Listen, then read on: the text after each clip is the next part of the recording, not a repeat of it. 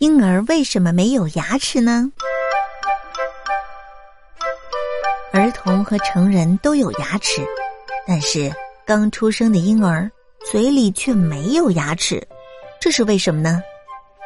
其实呀，虽然婴儿的嘴里看不到牙齿，但是他们的牙槽骨里却已经有了牙齿，只不过还没有发育完全罢了。婴儿从刚出生到半岁左右，一直都在吃母乳，乳汁里有很多的营养成分，是能够满足婴儿成长需要的。婴儿依靠妈妈的乳汁就可以健康成长。由于婴儿也不用咀嚼食物。所以就没有牙齿了。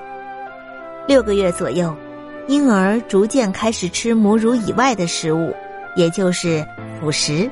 这时，他们就需要牙齿来咀嚼食物，所以就开始长牙了。大约到两岁左右，二十颗乳牙就会全部长出来。